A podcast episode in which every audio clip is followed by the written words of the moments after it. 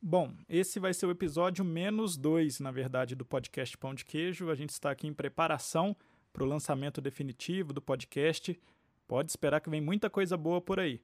Agora é o teste técnico. Não adianta nada fazer o teste todo na internet, configurar os feeds, configurar tudo que é necessário para que a pessoa possa ouvir um bom podcast se a qualidade também não estiver boa, né?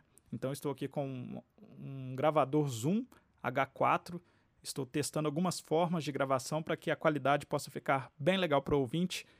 Episódio menos dois. Olha, o pão de queijo já está saindo do forno. Você sabe qual é a receita de um bom pão de queijo? Não?